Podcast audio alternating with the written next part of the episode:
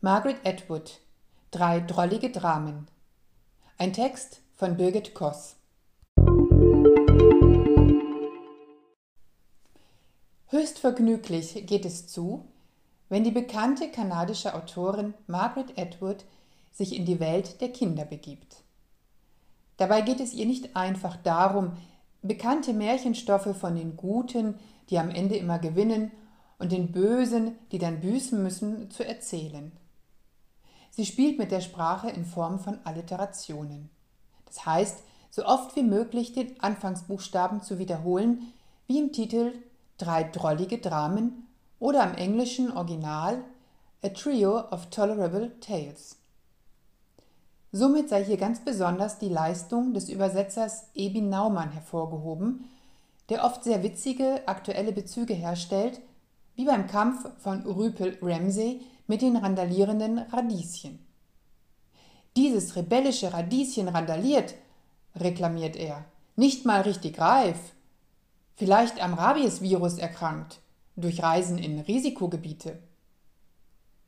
Rüpel Ramsey hat eine raubeinige, rachsüchtige Restfamilie, mit der er in einer ramponierten, rechtwinkeligen, rundherum runtergekommenen Ruine wohnt.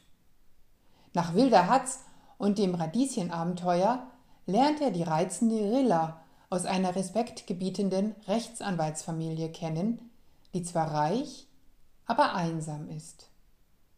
Es dauert ein wenig bis zum Happy End unter dem Beifall von rumhockenden Rammlern, Rebhühnern, Rotkehlchen, Waschbärrüden und rotzfrechen Rabenkrähen. Schon bei der ersten Geschichte wird klar, dass dies ein Buch zum Lautlesen oder Vorlesen ist. Im zweiten Märchen trifft der bedauernswerte Bob auf die düstere Dorinda. So kann sich die Zunge bei der Abwechslung vom B zum D ein wenig erholen oder doch weiter verknoten. Margaret Edward fehlt es wirklich nicht an skurrilen Einfällen. Baby Bob ist ein bedauernswertes Bürschlein.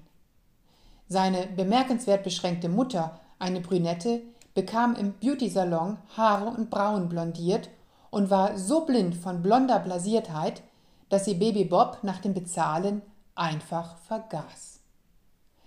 Die beiden elternlosen Kinder Bob und Dorinda tun sich zusammen und nach einigen erlebten Abenteuern finden sie zu ihren Eltern zurück. Soweit, so kurz. Aber wie viel Bs und Ds sich auf zwölf Seiten einfinden können, das ist schon mehr als erstaunlich und manchmal auch recht absurd. Die passenden Illustrationen stammen von dem mehrfach ausgezeichneten Dursan Priticic, der wie Margaret Atwood in Toronto lebt und seine Zeichnungen seinen Enkelkindern gewidmet hat. Wer nun noch erfahren möchte, wie die wandernde Wanda in die Wunderwäscherei der Witwe Wischwasch kommt und was sie dort erlebt, dem sei empfohlen, das Buch zu kaufen und sich viel Zeit zu nehmen, diesen Klangteppich mit seinen Kindern erklingen zu lassen.